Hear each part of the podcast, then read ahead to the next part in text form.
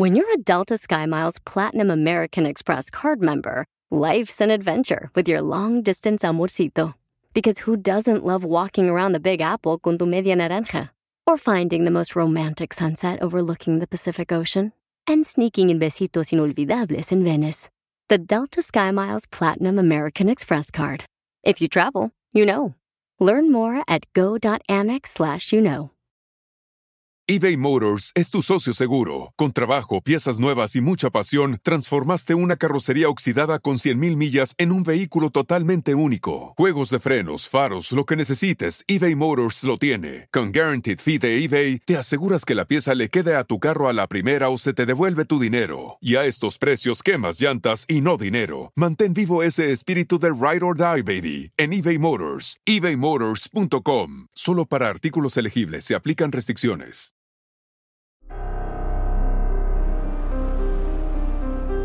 En Código Misterio encontrarás temas relacionados con energías, cuarzos, sanaciones, meditación, ovnis, fantasmas, pirámides, misterios inexplicables, culturas antiguas y continentes desaparecidos. Pero también nos remontaremos al conocimiento de nuestros ancestros para vivir una vida más sencilla pero plena. Bienvenidos.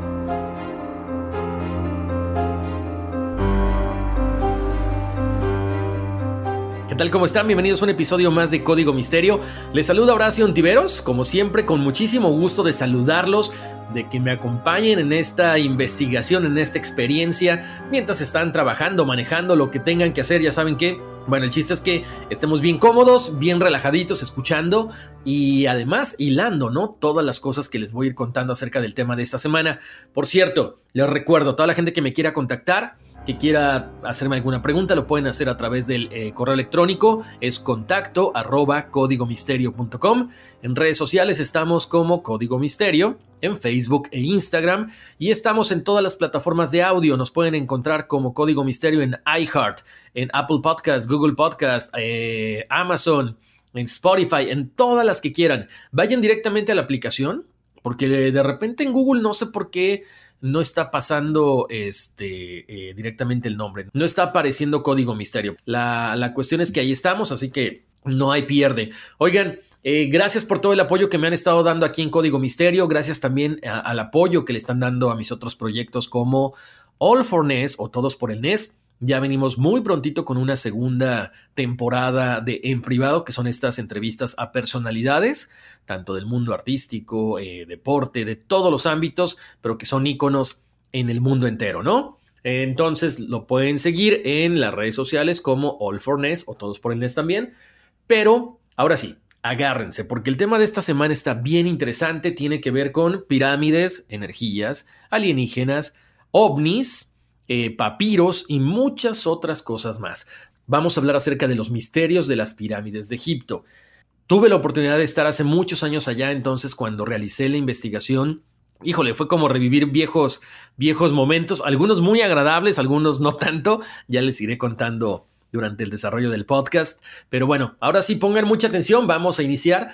Y como siempre, nos tenemos que remontar algunos miles de años atrás. Más o menos durante al menos 10.000 años atrás, los seres humanos han estado observando el movimiento de las estrellas, estudiando los cielos, construyendo calendarios, eh, construyendo monumentos para seguir toda esta procesión de las constelaciones, de los cuerpos celestes en el cielo nocturno, en el cielo diurno también, porque hemos visto muchas civilizaciones como la egipcia, como ah, las, los aztecas, los mayas, que no solamente eh, festejan o, celebran estos solsticios, el equinoccio, todo, toda esta situación que tiene que ver con cuestiones astronómicas.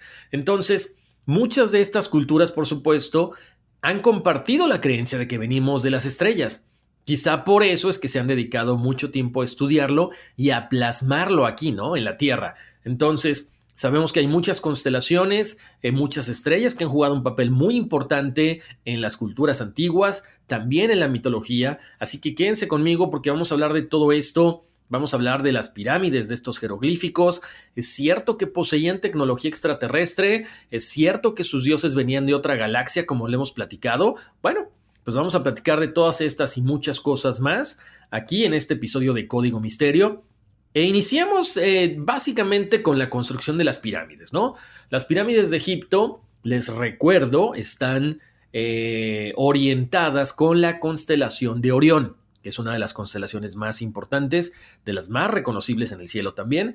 Se ubica en el ecuador celeste, que esto permite que se vea en todo el planeta. Esta constelación es muy importante para muchas culturas como la de Egipto, como la de Teotihuacán, como les decía ahorita, porque las pirámides de Egipto, México y China están orientadas con la constelación de Orión. Sabemos que la constelación de Orión para los egipcios es muy importante porque ellos creían que los dioses descendían del cinturón de Orión y además de Sirio, que es la estrella más brillante en el cielo, y que habían venido aquí a la Tierra en forma de seres humanos por lo tanto, decían que Orión se asociaba con el dios Osiris y Sirio se asociaba con la diosa Isis y que juntos habían creado la civilización humana. Estas tres pirámides de Egipto, por supuesto que son las estructuras eh, más, pues más antiguas, más misteriosas, son desconcertantes para mucho, hay muchas teorías que las envuelven y bueno, vamos a platicar de eso, no, no solamente de su tamaño, de la ubicación, de lo que se ha encontrado aparentemente ahí adentro también.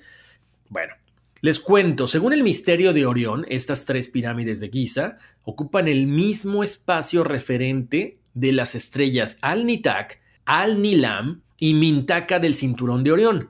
Estas distintas magnitudes de brillo de esos astros se asocian con el tamaño de cada pirámide.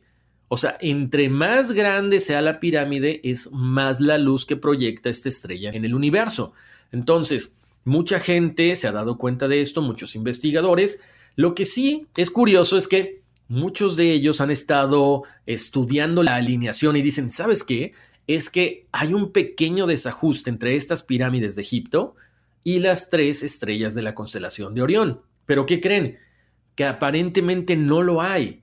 Lo hay en nuestros tiempos, pero estos expertos dicen, ese desajuste se explica porque las pirámides se construyeron en los años 10.500 a.C. y en ese entonces sí tenían una alineación perfecta. Por lo tanto, estamos hablando de que no se erigieron en las fechas que nosotros creíamos, en el 2550 y 2490 a.C., sino mucho antes, 8000 años antes de lo que muchos historiadores mencionan. De hecho, hay dos historiadores, dos investigadores, Baubal y Gilbert, que dicen que las pirámides y la esfinge habían sido construidas mucho tiempo antes que los egipcios. ¿Por quién? No se sabe, era una civilización completamente desconocida. Pero bueno, sigamos con la investigación, ¿no? Sabemos que eh, la constelación del cazador es muy importante para los egipcios. De hecho, el dios Sa fue el padre de los dioses, y se dice que podría ser el mismo Osiris. Sa era la personificación de Orión, y Orión aparece en el cielo nocturno antes que la estrella Sirio, cuyo amanecer se usó como base en el calendario solar egipcio. Sirio era la diosa Sobdet, esposa de Sa, y se dice que Sobdet se convirtió en Isis, que vendría siendo la esposa de Osiris. Osiris habitaba en el Duat, el inframundo ubicado en la parte del cielo donde Orión y Sirio se levantan siempre por delante del Sol. Me llama mucho la atención esto porque en una figuración mucho más completa y compleja, los egiptólogos han deducido que la necrópolis de Giza, con estas tres impresionantes pirámides, la Gran Esfinge y además el río Nilo, serían una representación de el monumental reino de Osiris. O sea, las tres pirámides vendrían siendo el cinturón del cazador, la gran esfinge sería la constelación de Leo y el río Nilo vendría a representar lo que es la Vía Láctea. O sea, estamos hablando que es una representación increíble del universo en el que estamos viviendo. Por consiguiente, nos damos cuenta de que los antiguos egipcios tenían un gran conocimiento de la astronomía y por lo tanto creían que sus dioses eran extraterrestres. Vamos a hablar rapidísimo pues de, del tamaño de la pirámide de Keops, que es la pirámide principal, es conocida también como la Gran Pirámide, es la más antigua, la mayor de todas y por supuesto pertenece a una de las siete maravillas del mundo clásico, pero que también ha perdurado hasta nuestros tiempos. Está construida con 170 mil toneladas de piedra caliza, más de 2.3 millones de bloques de piedra, con un peso promedio de 2 toneladas y media por bloque, que tuvieron que ser movidos cada día al menos durante 20 años. Se cree que originalmente esta gran pirámide estaba recubierta por 27 mil bloques de piedra aproximadamente, que permanece así hasta principios del siglo XIV, hasta que hay un terremoto en esta zona de África, se comienzan a desprender parte de todo este revestimiento eh, calizo y posteriormente cuando los turcos otomanos llegan a Egipto utilizan todo este revestimiento para construir algunas cosas en el Cairo.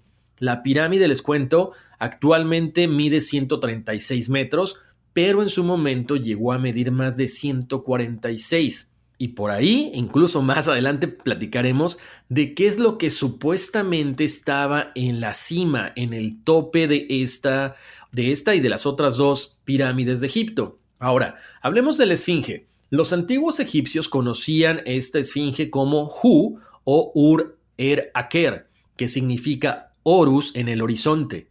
En algún momento también se le llamó como la imagen viviente de Atón o Sesheb Ankh Atón. Esta esfinge mide 20 metros de alto, 14 metros de ancho y 73 metros de largo.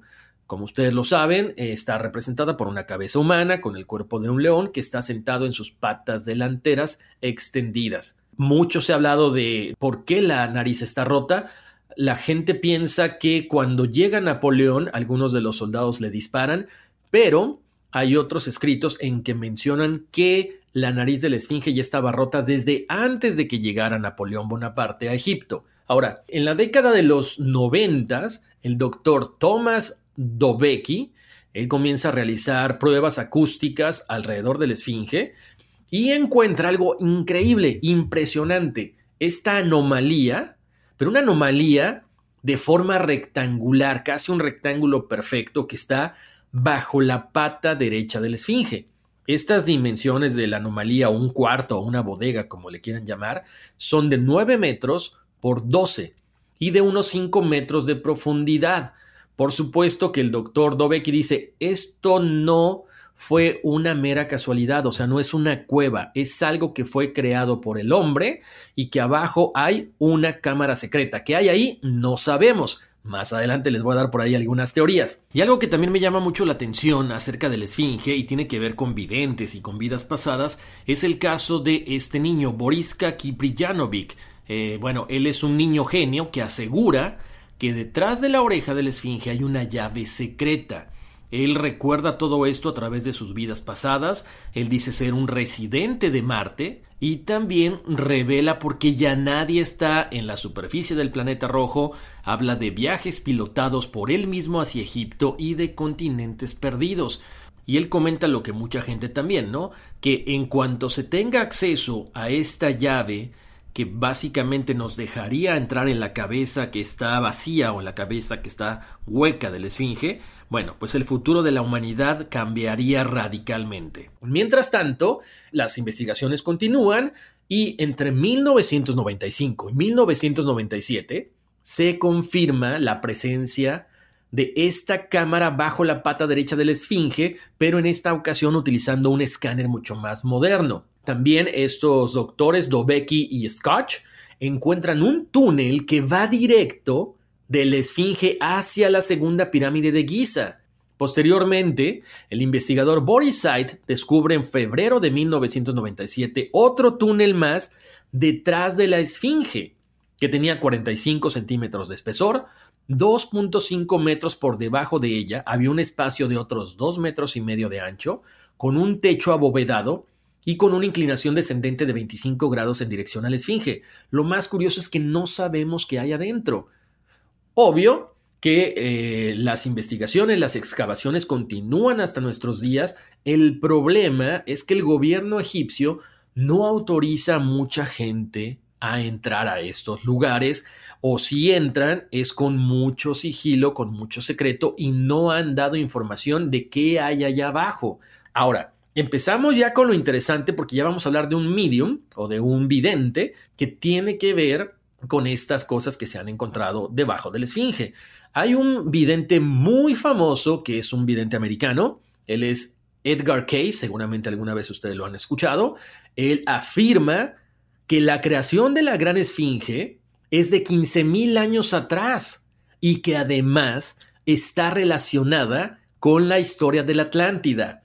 Además menciona Edgar Cayce en este trance que tuvo que en sus visiones, adentro de este cuarto, de esta bóveda que hay en la pata derecha de la Esfinge, hay una biblioteca que tiene toda la información detallada de qué, de cómo se construyó la Esfinge, de cómo la Atlántida desaparece y además de todo el conocimiento que los atlantes tenían. Imagínense el hecho de que apareciera esta biblioteca con toda esta información. Creo que le cambiaría la historia al mundo entero y cambiaría la historia de la humanidad. Ahora vamos a hablar de algo también que es muy interesante, que muchos egiptólogos no han logrado descifrar.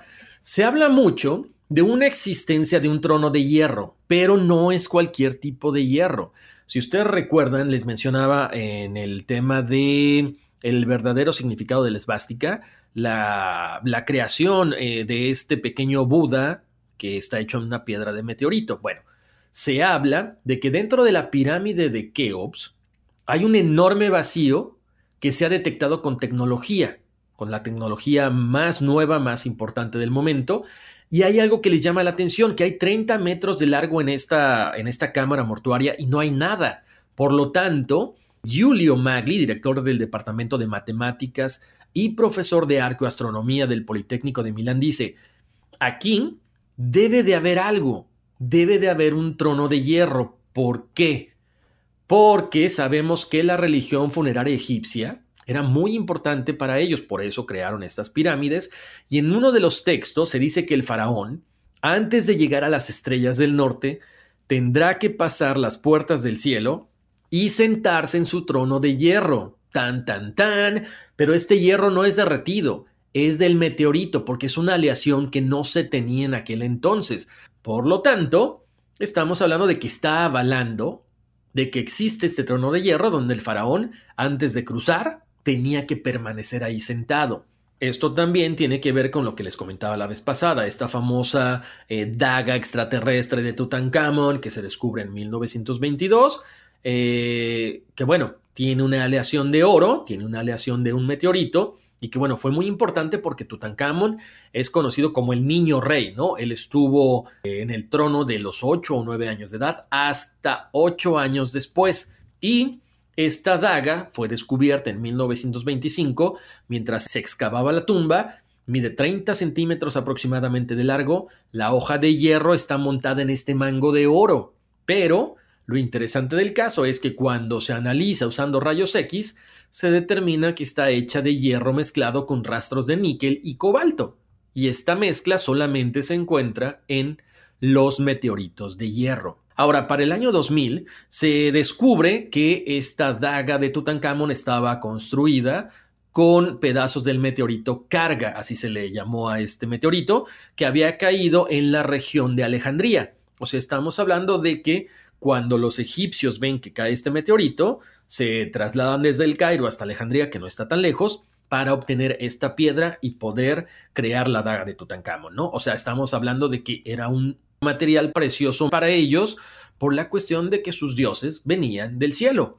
De todo esto que les estoy comentando, hay muchas pruebas, hay muchas pruebas de que algunos faraones se les presentaron estos famosos ovnis, estos discos de fuego, estos discos que brillaban. Algunas de las cosas que les voy a platicar por ahí, la gente puede decir que no, que no se han comprobado, pero tampoco se han desmentido.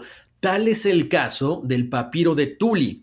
Este papiro es un documento apócrifo, por supuesto, no está avalado por ningún egiptólogo, pero describe la aparición de platillos voladores durante el mandato del faraón Tutmosis III. Algunas personas creen en la autenticidad del papiro, otros dicen que no es cierto. ¿Por qué? Bueno, porque en 1933 Alberto Tulli descubre este papiro en una tienda de antigüedades. Entonces es muy raro que algo tan importante hubiera sido olvidado en una tienda. Pero bueno, hay tanta información, tantos papiros, tantas, este, tantos vestigios en este museo y en las tiendas que quizá pueda ser realidad esto. Ahora, él obtiene este papiro, lo estudia y posteriormente se lo da al Vaticano, que aparentemente lo tiene en su posesión. Ya platicaremos acerca de eso más adelantito. Lo que sí es cierto es que hay varias, eh, varias traducciones de este papiro. Hay dos. Las dos son muy similares. Una de ellas está hecha por el príncipe Boris de Rachelwitt. La otra interpretación o la otra traducción es hecha por el antropólogo Cedric Leonard, que dice así, pongan atención, en el año 22 del tercer mes de invierno, sexta hora del día, entre los escribas de la Casa de la Vida, se encontró que una extraña, ardiente disco venía en el cielo, que no tenía cabeza. El aliento de su boca emitía un olor fétido. Su cuerpo tenía una caña de largo y una caña de ancho. No tenía voz. Se acercó a la casa de su majestad. Su corazón se confundió a través de él, y ellos se echaron sobre sus vientres. Ellos fueron al rey para informarlo. Su Majestad ordenó los rollos situados en la casa de la vida ser consultados. Su Majestad meditó en todos estos acontecimientos que ahora estaban en marcha. Después de varios días habían pasado, se hicieron más numerosos en el cielo que nunca. Ellos brillaban en el cielo más que el brillo del sol, y se extendieron a los límites de los cuatro soportes del cielo. De gran alcance fue la posición de los discos ardientes. El ejército del rey miraba con su majestad en medio de ellos. Fue después de la comida de la noche, cuando los discos subieron aún más alto en el cielo hacia el sur. Los peces y otros compuestos volátiles llovían desde el cielo, una maravilla nunca antes conocido desde la fundación del país. Por otra parte, su majestad causado a ser llevado para apaciguar el corazón de Amon Ra, el dios de las tierras. Sin embargo, se ordenó que el evento grabarse su majestad en los anales de la Casa de la Vida para ser recordado para siempre. Con este texto antiguo, el faraón que gobernó Egipto fue Tutmosis III, y estos avistamientos en masa, porque fueron muchas personas, ocurrieron alrededor del año 1480 a.C., fue grabado como un día de gran importancia, un día que ocurrió algo inexplicable. Ahora, si ponemos atención a lo que les acabo de, decir, es una narración de lo que está escrito en este papiro de Tuli. Si se dan cuenta, es una narración no literal, porque hay como que algunos pequeños errorcitos, pero si menciona que peces y otros compuestos volátiles llovían del cielo, quizá estos discos no solamente estaban volando, quizá entraron al río Nilo y a la hora que salieron fue que sacaron todos estos peces. Les comentaba hace ratito, para muchos este papiro es real, para otros no. Lo cierto es que en 1968, mientras Estados Unidos estaba estudiando a fondo los ovnis, el investigador Samuel Rosenberg solicita al Museo del Vaticano la oportunidad de examinar este documento. Y ahí viene lo interesante. El Museo del Vaticano le responde, el papiro Tuli no es propiedad del Museo Vaticano. Ha desaparecido y ya no se puede rastrear. Tan, tan, tan. ¿Qué está pasando aquí? Estamos hablando de que no se acepta la autenticidad, pero tampoco se está desmintiendo que este papiro en realidad exista. Entonces, si de pronto estábamos hablando hace rato que eh, Alberto Tuli se lo entrega al Vaticano, treinta y tantos años después, el Vaticano dicen, pues aquí no está, no sabemos dónde quedó. Eso estaría corroborando la autenticidad de este papiro. Ahora, ¿qué pasaría si de pronto el Vaticano le da esta información, este pedazo de papiro a todos los investigadores ovni? Pues básicamente estaría confirmando la presencia de seres extraterrestres en la Tierra desde hace miles de años. Interesante, ¿no? Acuérdense, este papiro también se menciona que estuvo mucho tiempo en el templo de Hatshepsut y en 1934 fue llevado al Vaticano. Quizá es que está dentro de esta famosa biblioteca del Vaticano, quizá está guardada en, en una parte especial donde solamente el Papa, donde solamente ciertos obispos, cierta gente importante tiene acceso a él, y qué pena porque ni grandes dirigentes de países poderosos ni nadie podrá tener acceso a esto. Hay que recordar que la iglesia quemó miles de libros. ¿Por qué? Pues porque se enfrentaban las cosas que estaban escritas ahí a lo que ellos enseñaban con la Biblia. Queda la duda, ¿no? Bueno, continuamos con más de todas estas cosas que avalan la presencia de extraterrestres en el antiguo Egipto. Vamos a hablar de la estela de Gebel Barkal. Esta es una losa que actualmente está en el Museo de Sudán. Fue descubierta en el templo de Amón, muy cerca de la montaña de Gebel Barkal. Lo que está contenido en esta estela es muy conocido en el ámbito de los egiptólogos porque vendría siendo una versión de una de las campañas más importantes del faraón Tutmosis III, pero ahora en Asia, aparte de las que son muy conocidas, pero que están grabadas en los muros del templo de Karnak, que yo no recuerdo, yo eh, tuve la oportunidad de ir a Karnak, pero no recuerdo esta parte. Ahora, vamos a escuchar qué dice esta narración o esta traducción que aparece en la estela de Gebel Barkal.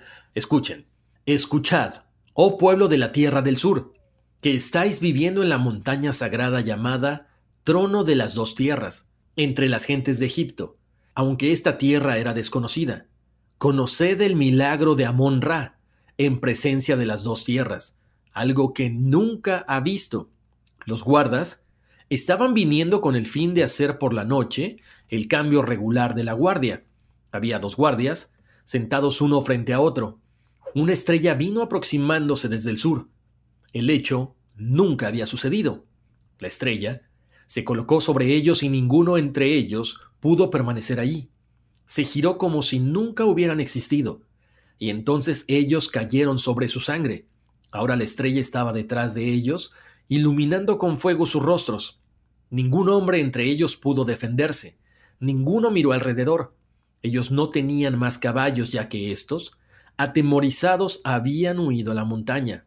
Tal es el milagro que Amón hizo por mí, su amado hijo, con el fin de hacer ver a los habitantes de las tierras extranjeras el poder de mi majestad. Estamos escuchando esta narración de Tutmosis III en Asia, cuando de pronto a sus enemigos se le aparecen que son estos ovnis, estas esferas, los atacan, los matan, incluso hasta los caballos atemorizados no sabemos si por la luz, por lo que vieron, por algo extraño que ellos no logran entender, salen aterrorizados.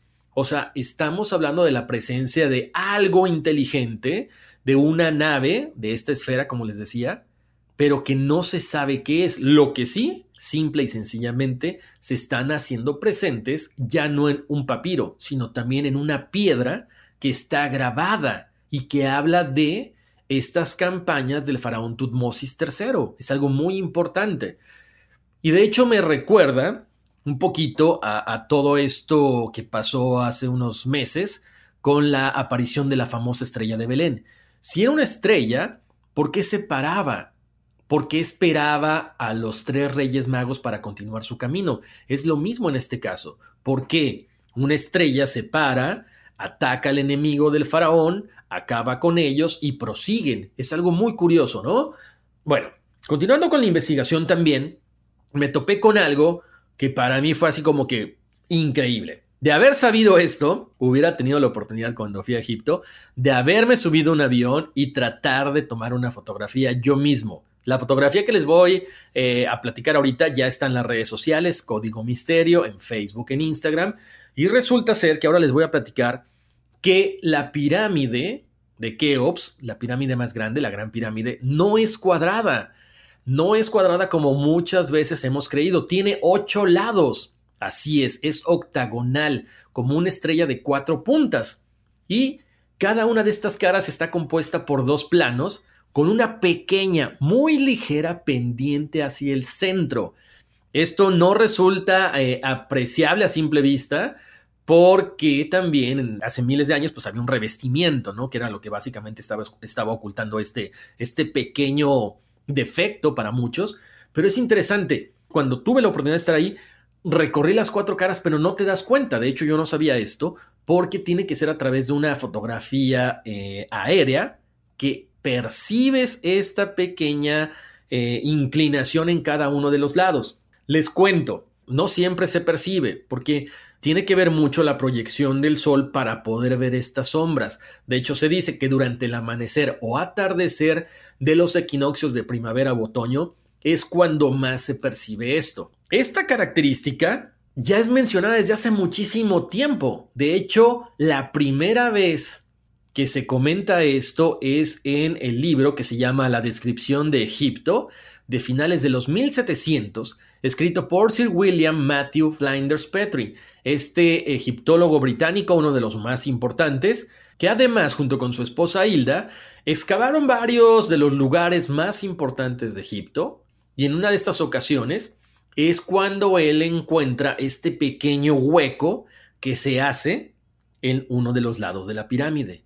Lo comprueba y se da cuenta que cada uno de los lados pues muestran este pequeño error y dice, espérame, esto no es un error, esto seguramente fue creado con algún objetivo. También esta parte de que la pirámide de Keops tiene ocho lados, también es mencionado en el libro de las pirámides de Egipto, una referencia ilustrada de J.P. Lepre, y ahí en la página 65 se puede leer lo siguiente, pongan atención.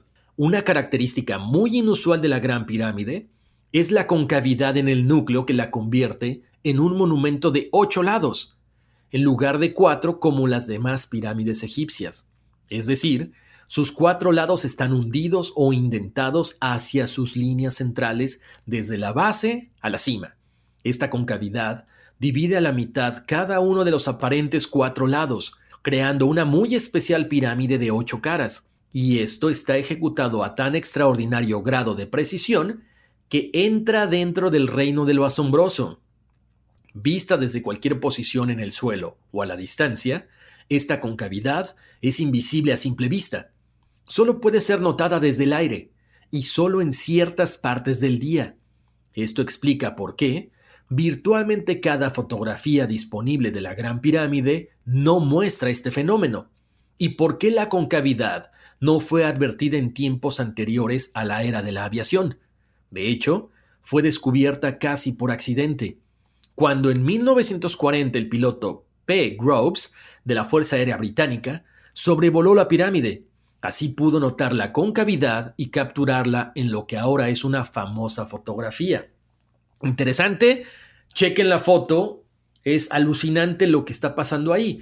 ¿Cuál era el propósito de estas pequeñas concavidades, de estos errores, defectos, como le quieran llamar? No se sabe exactamente. Hay varios eh, libros, varias tesis, varios trabajos. Por ejemplo, hay uno que se llama Concerning the Concave Faces of the Great Pyramid, que se publicó en 1983 por el investigador Martin Eisler. Él propone diferentes teorías.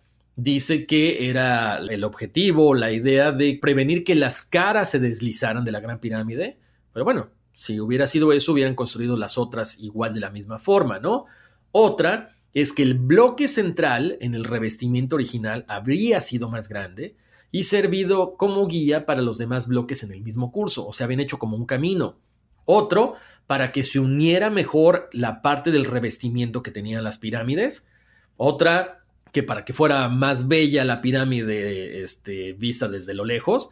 Otra también que habría sido esta pequeña concavidad causa de la erosión natural producida por el viento, pero si hubiera sido eso hubiera pasado lo mismo en todas las pirámides. Entonces, no se sabe exactamente, pero de que no es un error, no es un error lo que pasó ahí. Posteriormente aparece otro estudio, otro libro, otro tratado, y esta teoría es de John Williams. Él es el autor del libro Hydraulic Theory to Cheops Pyramid, que es muy interesante lo que él menciona y dice así. Él sostiene que el propósito de estas caras cóncavas de la Gran Pirámide era para contener presiones interiores extremadamente altas. ¿De qué estamos hablando? John Williams dice que la pirámide no es una tumba, sino una planta concentradora de energía como siempre lo hemos platicado.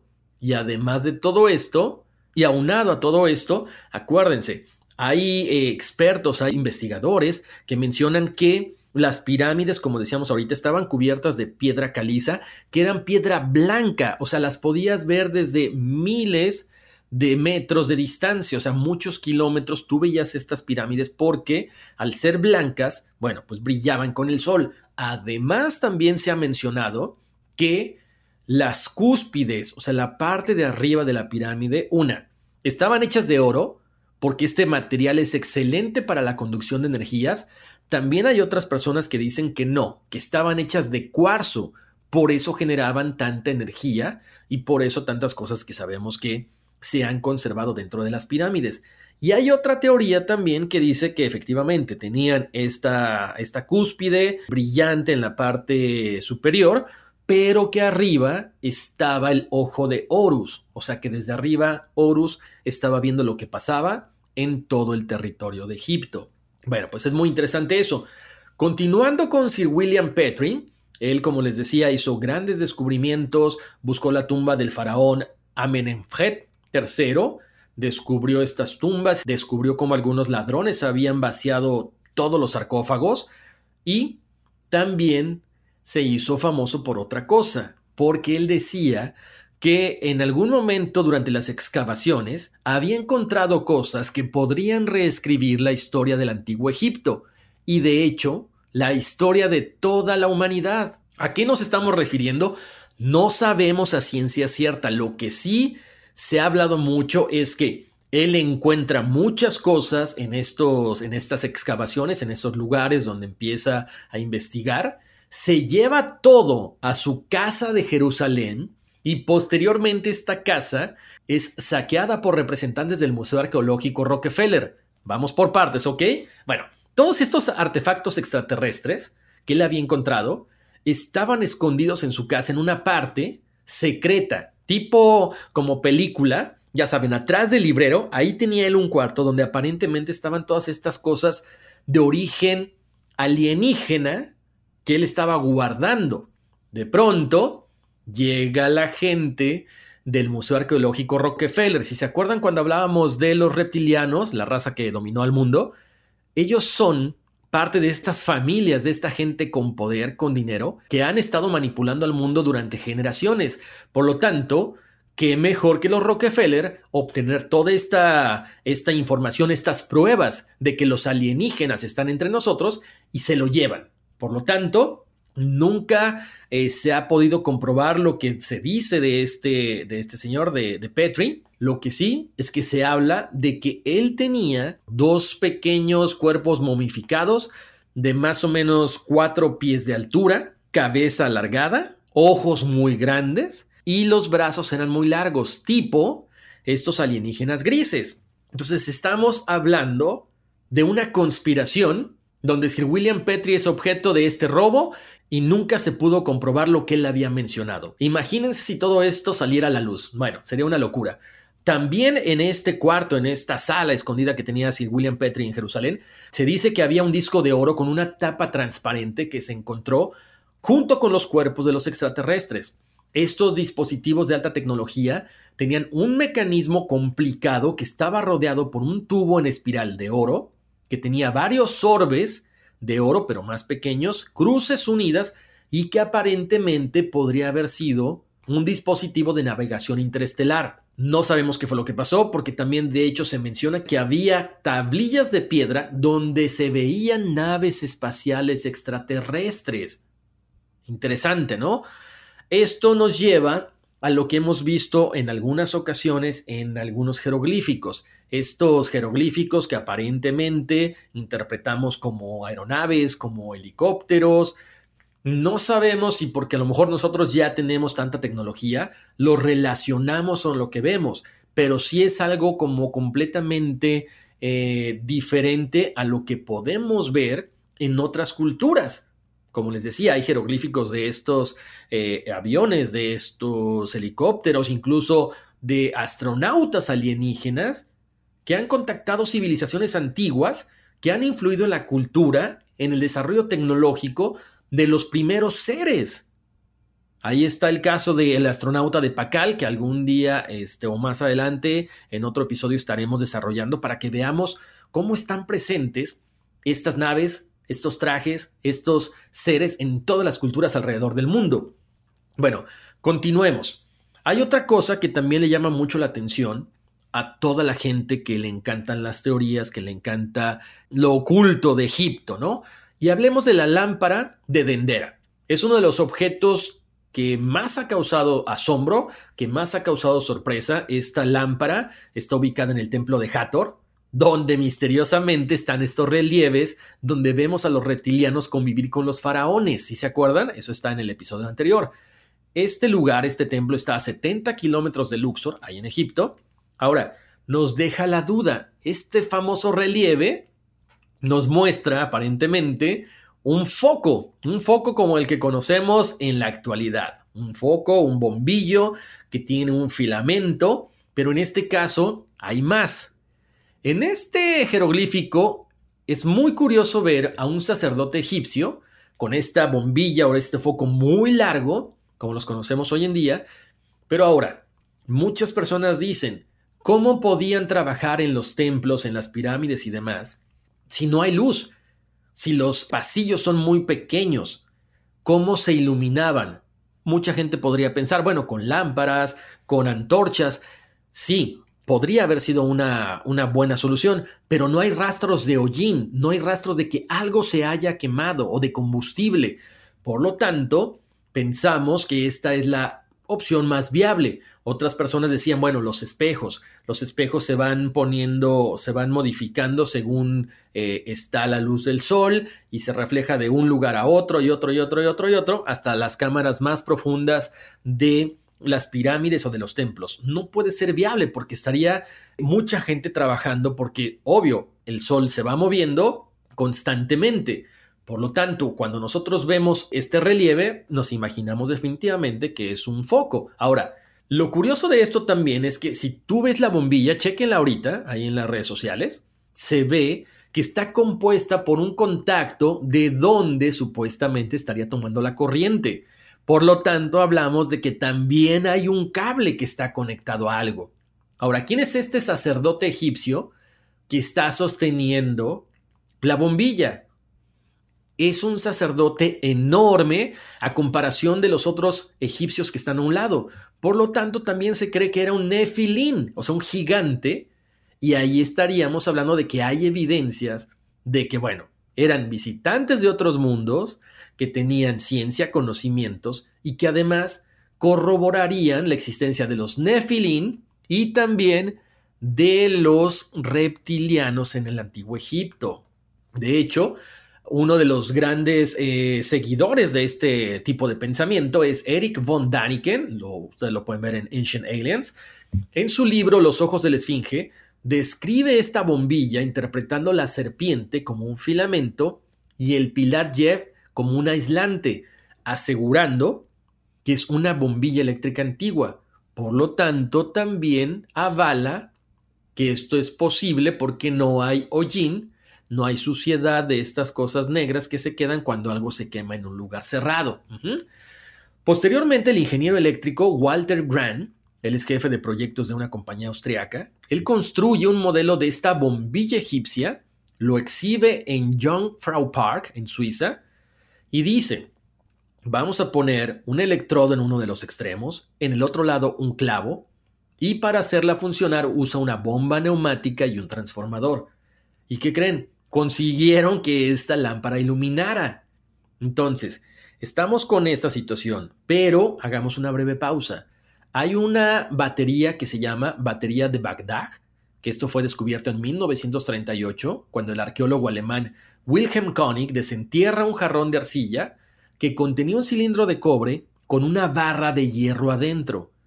Él había estado excavando en este lugar donde se menciona que está el jardín del Edén y además la torre de Babel, donde actualmente se ubica Irán e Irak. De todas estas piezas que se encuentran es muy curioso que estén compuestas de tres partes importantísimas.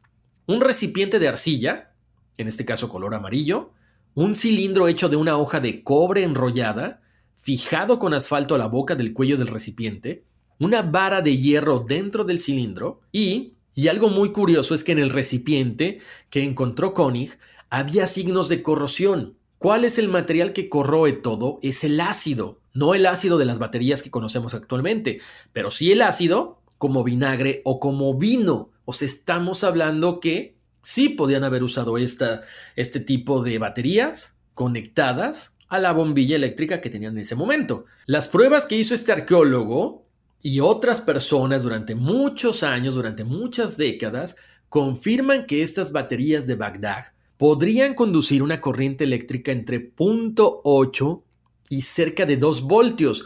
Por lo tanto, están demostrando que en la antigüedad pudieron existir métodos para generar electricidad. Así que esta teoría cobra cada vez más sentido. Continuando con todas estas eh, afirmaciones, pero también corroboraciones, continuando con la investigación, me encuentro esto que tiene que ver con el periodo Amarna que es una etapa en Egipto donde hay muchos cambios en distintos aspectos que acontecen a la sociedad egipcia. Primero, Akenatón convierte la religión egipcia adorando al disco solar y la energía que éste emanaba, provocando grandes y graves diferencias entre los sacerdotes y el pueblo en general, porque rompen con la tradición de adorar al dios Amón, Luego cuentan las estelas que el faraón fue testigo de la aparición en el cielo de un gran disco y que éste se posó en el desierto en el lugar exacto donde posteriormente se levantaría la nueva capital egipcia. Akenatón interpreta esta visión como el lugar que el dios Atón quería para construir la nueva capital, funda ahí Akenatón y a partir de ese momento miles de egipcios cambian de religión por el tiempo en que reinó su mandato. Este lugar, Akenatón, era conocido como la ciudad o el horizonte del disco solar y es representado por el ideograma de un disco solar sobre las montañas. Ahí estamos hablando otra vez de las apariciones de estas naves o estos círculos en el cielo y que además hacen cambios dentro de la sociedad egipcia. Ahora, vamos a hablar de esta aparición de un famoso ¿cómo les podría decir? Una famosa figura que se le conoce con el nombre de El pájaro. Esta figura está en el Museo del Cairo. La verdad, es una figura que si tú no sabes exactamente bien qué es, no la aprecias como, como debe de ser. Les cuento.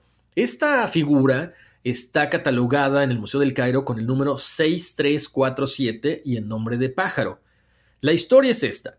El doctor Khalil Meshija él se da cuenta en 1969 que esta pieza que había encontrado en 1898 el francés Lauret en una tumba de la región de Saqqara tenía mucha similitud con un avión actual.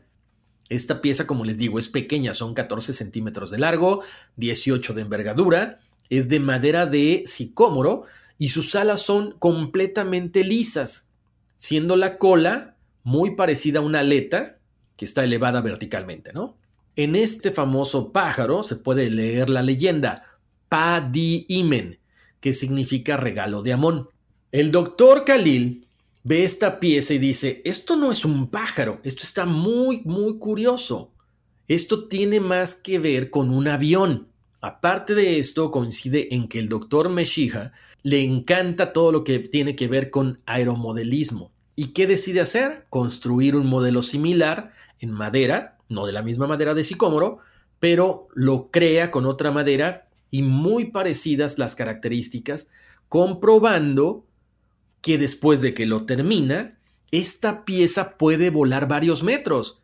Y de hecho se comprueba esto porque el 12 de enero de 1972, el gobierno egipcio, cuando empiezan a ver todo esto, ellos deciden inaugurar un pabellón que se llama primera exposición de aeromodelismo del periodo faraónico, donde muestran 14 modelos de aeroplanos que se realizaron en el periodo del antiguo Egipto. Entonces estamos hablando de que es cierta toda esta teoría. ¿De dónde sacaron ellos el modelo para crear un avión de madera? Pues quizá de lo que ellos estaban viendo todos los días. Continuando con esto y hablando de otras cosas que vienen a corroborar todo esto que hemos estado platicando de la presencia de seres extraterrestres en la vida del antiguo Egipto, también se encuentra el papiro o canon real de Turín. Ahí nos cuenta la historia de todos los que gobernaron Egipto antes del primer faraón correspondiente a la dinastía primera llamado Menés hasta la dinastía decimoséptima y ahí detalla quiénes reinan Egipto, pero eran mitad seres y mitad dioses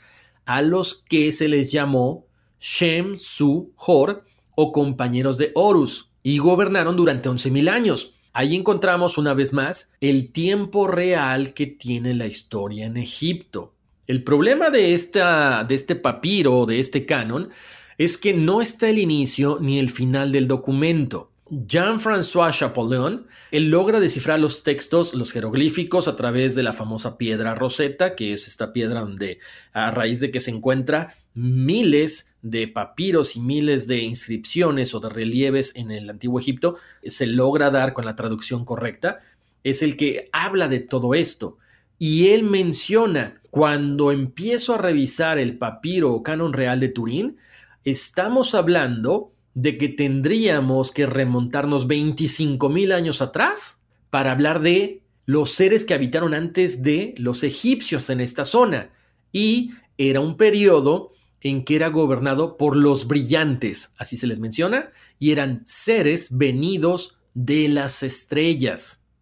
Este canon de Turín actualmente se puede ver en el Museo Egipcio de Turín en Italia.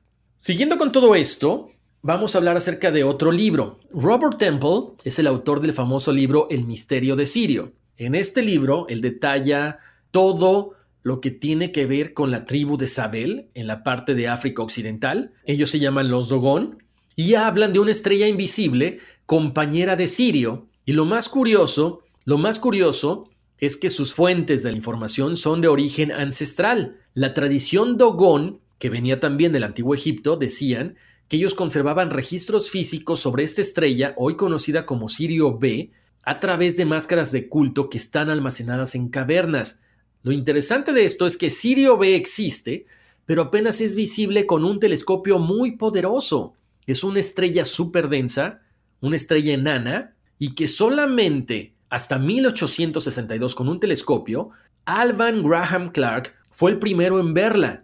Posteriormente, en 1970, el astrónomo Irving Lindenblad obtuvo la primera fotografía de Sirio B, pero los Dogon ya sabían de esto y también sabían de otra tercera estrella que se llama Emma Ya y que no tiene mucho que fue descubierta y se le conoce como Sirio C. También se habla mucho de que los Dogon aprendieron y supieron de los amplios conocimientos y secretos que conservan, gracias a que miles de años atrás, unas criaturas anfibias a las que ellas llaman Nomo vinieron del espacio exterior, específicamente de la estrella de Sirio, para enseñarles diversos conocimientos.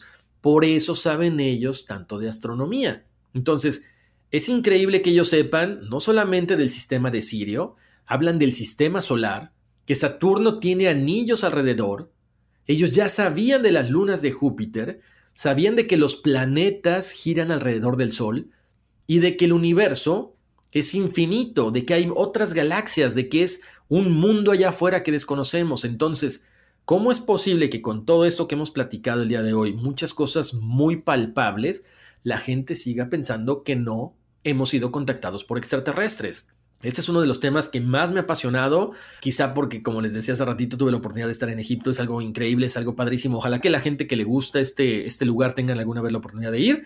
Se van a maravillar de lo que uno encuentra, pero mientras tanto, leamos, como les decía la otra vez, leamos entre líneas, eh, dediquémonos a buscar información, no esperemos a que todo nos lo den, como dicen por ahí, peladito y en la boca. O sea, busquemos información, leamos entre líneas, eh, abramos las orejas, por ahí siempre hay muchos libros que leer, como les decía, está La energía de las pirámides. Chequen ahí en mi página oraciontiveros.com. Ahí están ya algunos libros, alguna de la bibliografía que yo usé para este tema. La verdad es muy interesante todo lo que, lo que los egipcios y en general muchas culturas nos dejaron desde miles de años atrás y que de repente no estamos muy eh, deseosos de volver a investigar, de volver a revisar, pero si lo hacen se van a maravillar. Muchísimas gracias por haberme acompañado en este episodio de Código Misterio. Les mando un abrazo muy grande. Recuerden pasar la voz. Me pueden encontrar en cualquier plataforma de audio para descargar el podcast como Google Podcast, Apple Podcast, Spotify, iHeart, Amazon, en todos lados estamos. Si de repente no les aparece por ahí, vayan directamente a la aplicación para que sea más fácil. Si quieren conocer más de la bibliografía, vayan a horaciontiveros.com. Ahí ya saben que tenemos libros, recomendaciones, cuarzos, tarots, todo lo que siempre platicamos aquí. Ahí lo pueden encontrar. Si quieren contactarme, muy sencillo. Correo electrónico, contacto, arroba, códigomisterio.com. Bueno, pues muchísimas gracias por el favor de su atención. Yo me despido, les mando un abrazo muy grande y vámonos, que aquí espantan. Addiction plays hardball. he would hit me with these verbal attacks. I just said to him, I love you so much. You're such an amazing person. I can't take this ride anymore. It was the fact that dad made that sentiment and broke down. And years later, he told me it had a huge impact on him. Sometimes doing what's right for your loved one is the hardest thing to do. Karen is that right thing. Visit caron.org slash lost. It's your time. Join global thought leader, executive producer, and New York Times bestselling author T.D. Jakes and today's leading culture shifters for an experience unlike any other. At the 2024 International Leadership Summit, spiritual and business leaders can gain the practical tools they need to maximize their timing for success. With world class discussions, breakout sessions, and networking opportunities, this is where your dreams turn into reality. Timing is everything, and your time is now. March 21st through 23rd in Dallas, Texas. Register today at thisisils.org.